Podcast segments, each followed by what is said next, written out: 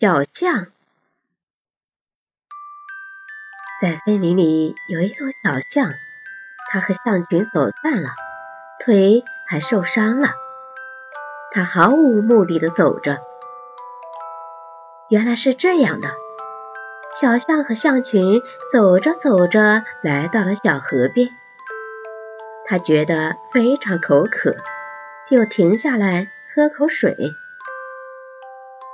但他并没有意识到危险，也没有看到河里正有一条鳄鱼凶巴巴地看着他。鳄鱼猛地扑过去，小象惊恐万分，好不容易挣脱了鳄鱼，但是脚受伤了。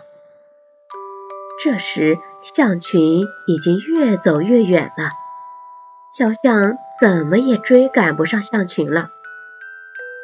深夜里，小象一瘸一拐地走着，在不远处，狮子亮晶晶的眼睛正死死地盯着它，好像在得意地说：“我的美餐来了。”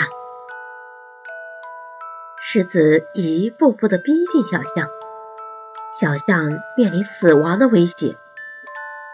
突然，从不远处传来枪声。一个猎人正好经过，赶走了狮子。猎人心疼地抚摸着它，小象温顺地低下了头，仿佛在感谢猎人的救命之恩。猎人把小象带回了家，细心地照料着它，把它腿上的伤给完全的治好了。后来，小象又回到了森林，与象群一起过着快乐的生活。